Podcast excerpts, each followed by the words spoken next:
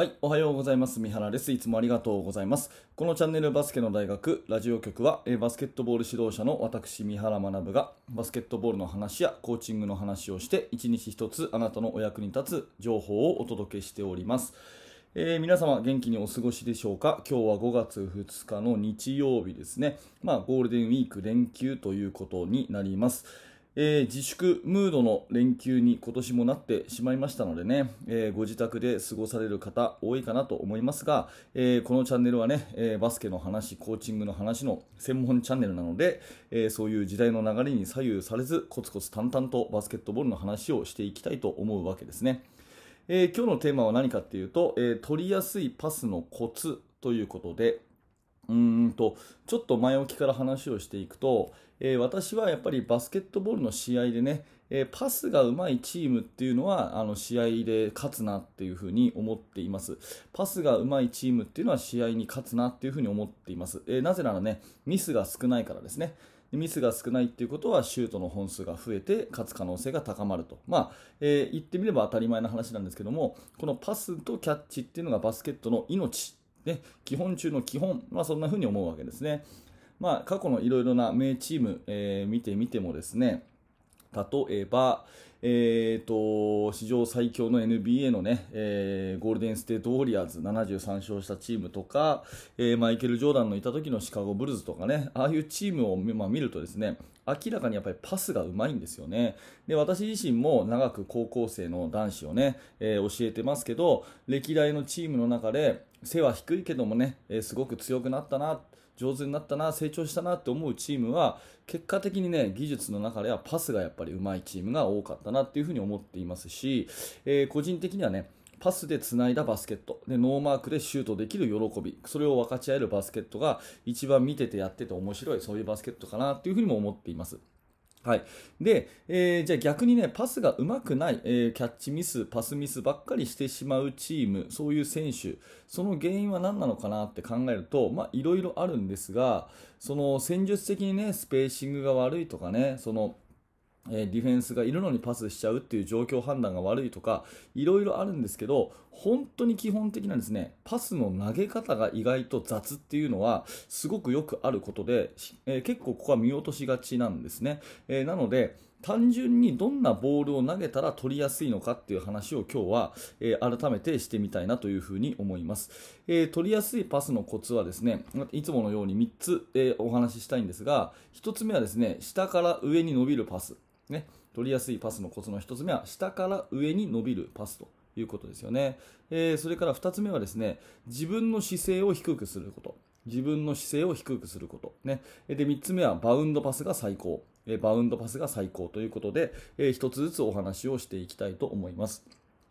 まあ、まずですね、1つ目、えー、下から上に伸びるパスということなんですけれども、まあ、これ一番基本的なね、両手のチェストパス、両手のチェストパスをイメージしてください。えー、2人組で向かい合ってね、えー、対面パス、キャッチボールをやる練習だと思っていただいて、そのボールの軌道がですね、教科書には床と水平にとかね、えー、っていうふうに書いてあるんですね。えー、または胸から胸にまっすぐ投げましょうっていうふうに書いてあるんですね。ただ、えー本当のことを言うとですねその胸から胸にまっすぐ床と水平に投げるって結構難しいことでですね上から下に伸びるかあごめんなさい上から下に落っこちるか下から上に伸びるかどっちかしかないと思うんですよ、ね、ここ大事なのでもう一回言いますけどえ実際にボールを投げるときっていうのは上から下に落っこちるか下から上に伸びるかのどっちかしかないっていうこれがねまずは確認すべきだと思います。でその時にね上から下にこう落ちるパスっていうのは絶対取りにくいんですよ。上から下に落ちるパスっていうのは絶対取りにくいんですね。うん、で逆に下から上に伸びるパスっていうのは取りやすいわけです。でここのところをね結構ねその中学からバスケットやってますミニバスからバスケットやってますっていう高校生も45年バスケットやってる子でも意外とここはねあの知らないというかあの見落としがちなところなんで、えー、まあ、先生方はそこはね、えー、注意してですね見てえ気づいたら言ってあげたらいいかなと思います。下から上に伸びるパスがやっぱり取りやすいんですね。うん、あの極端に言うとですね頭の上にかあの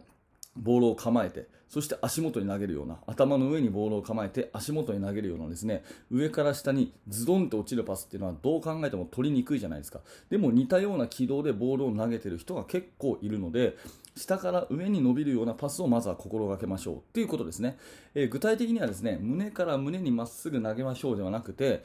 へそから肩に投げましょうと。へそから肩に投げるつもりで投げましょうっていうようなことだけ意識すると随分変わると思います。これが取りやすいパスのコツの1つ目ですね。下から上に伸びるパス。胸から胸じゃなくてへそから相手の肩へ下から上に伸びるパスを投げましょうということ。これを教えるだけでですね、随分違うと思います。はい、これが1つ目です。で2つ目は自分の姿勢を低くということで、まあ、これもね全部話は関連するんだけれども下から上に伸びるパスを投げるんだったら自分の姿勢が高い方がいいか低い方がいいかって言ったら絶対低い方がいいわけですよね。だから自分の膝を曲げて、えー、しっかりとしゃがんだ状態からチェストパスを出すというようなことがすごく大事だと思います。重心を低く、膝を曲げてね、腰を落とす。そしてチェストパスを投げれば、自然とボールは下から上に伸びるというようなことになりますよね。うん、これがまあ2つ目。自分の姿勢をとにかく低くすると。低くすることで、ボールを下から上に伸びるパスにしていくということです。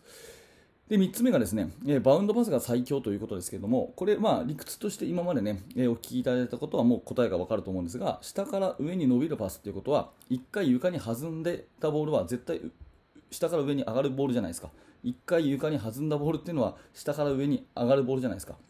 ということは、バウンドパスが一番取りやすいということになるわけですね。なので、同じチェストパスでも下から上に伸びるパスの方が上から下に落っこちるパスより取りやすい。でさらにですねそのチェストパスよりもバウンドパスの方が明らかに下から上に来るので、えー、取りやすいということになるわけですね。だから使える場面は全部バウンドパス使った方がミスは減るということになります。で加えてねさらに言うとえー、普通にチェストパスを出すとですねディフェンスはこう手を出しやすいんですね。普通のチェストパスっていうのはディフェンスは手を出しやすいんですねただ逆にバウンドパス足元にこう床に弾まされるようなボールだとディフェンスは取れないですよね手が届かないです。っていうことを考えると、ディフェンスには取られにくくて、味方は取りやすい。ディフェンスには取られにくくて、味方は取りやすいっていうのがバウンドパスなわけですね。うん、これを使わない手はないというか使わない理由はないので、えー、ぜひですねあの特に背の小さいチーム小さい選手ほどバウンドパスをどんどん使っていくっていうことは、えー、ミスを減らすための一つの大事な大事な技術かなというふうに思います。なので、えー、取りやすいパスのコツとして、えー、今日3点挙げました。1つ目は下から上に伸びるねへそから肩に投げるようなそういう伸ばすボールを投げましょうということ。そして2つ目は自分の姿勢を低くして投げましょうということ。そして3つ目はバウンドパスが一番いいですよといういう話、まあ、こういったことをですね、えー、練習の中で習慣化していけば、えー、かなりミスの少ないチームになると思うしミスの少ないチームは非常に勝率も高いということで、えー、今日は取りやすいパスのコツというお話です。はい、ありがとうございました。えー、このチャンネルは毎朝7時ですね、えー、こういった感じの話を、えー、やっております。えもし何らかね、あなたのお役に立った、そして面白かったと思っていただければ幸いに思います。ぜひ高評価のボタン、並びにチャンネル登録をして、また明日の放送でお会いしましょう。えー、そしてお知らせを2点させてください。1つ目はですね、無料のメルマガ講座ですね。えー、バスケットボール指導者の、えー、方に向けてですね、チーム作りについて、えー、2日に一遍私の方から情報をお届けする無料のメルマガ講座というのをやっています。え、1通目のあのメールでですね、あの特典の教材、えー、YouTube では見ることのできない無料の特典教材、練習メニューの作り方っていうね、えー、ものをプレゼントしてますので、えー、ぜひ興味のある方は説明欄から覗いてみてください。メールアドレスだけでね、お名前とか電話番号とかいらなくて、メールアドレスだけで、え登録できますので、お気軽によろしくお願いします。えそして、メルマガをすでに受講されていてですね、より深く学びたいという方は、バスケの大学研究室というグループがあります。えこちらではですね、現在進行形で手掛けているチーム作りとか、えアイデアとか、そういったものについて、え私の考えをお伝えしたり、そして、え日本中の指導者の方と情報交換をしたりする場になっております。こちらも興味のある方は説明欄から覗いてみてください。はい、え最後まで、えご清聴ありがとうございました。三原学でした。それではまた。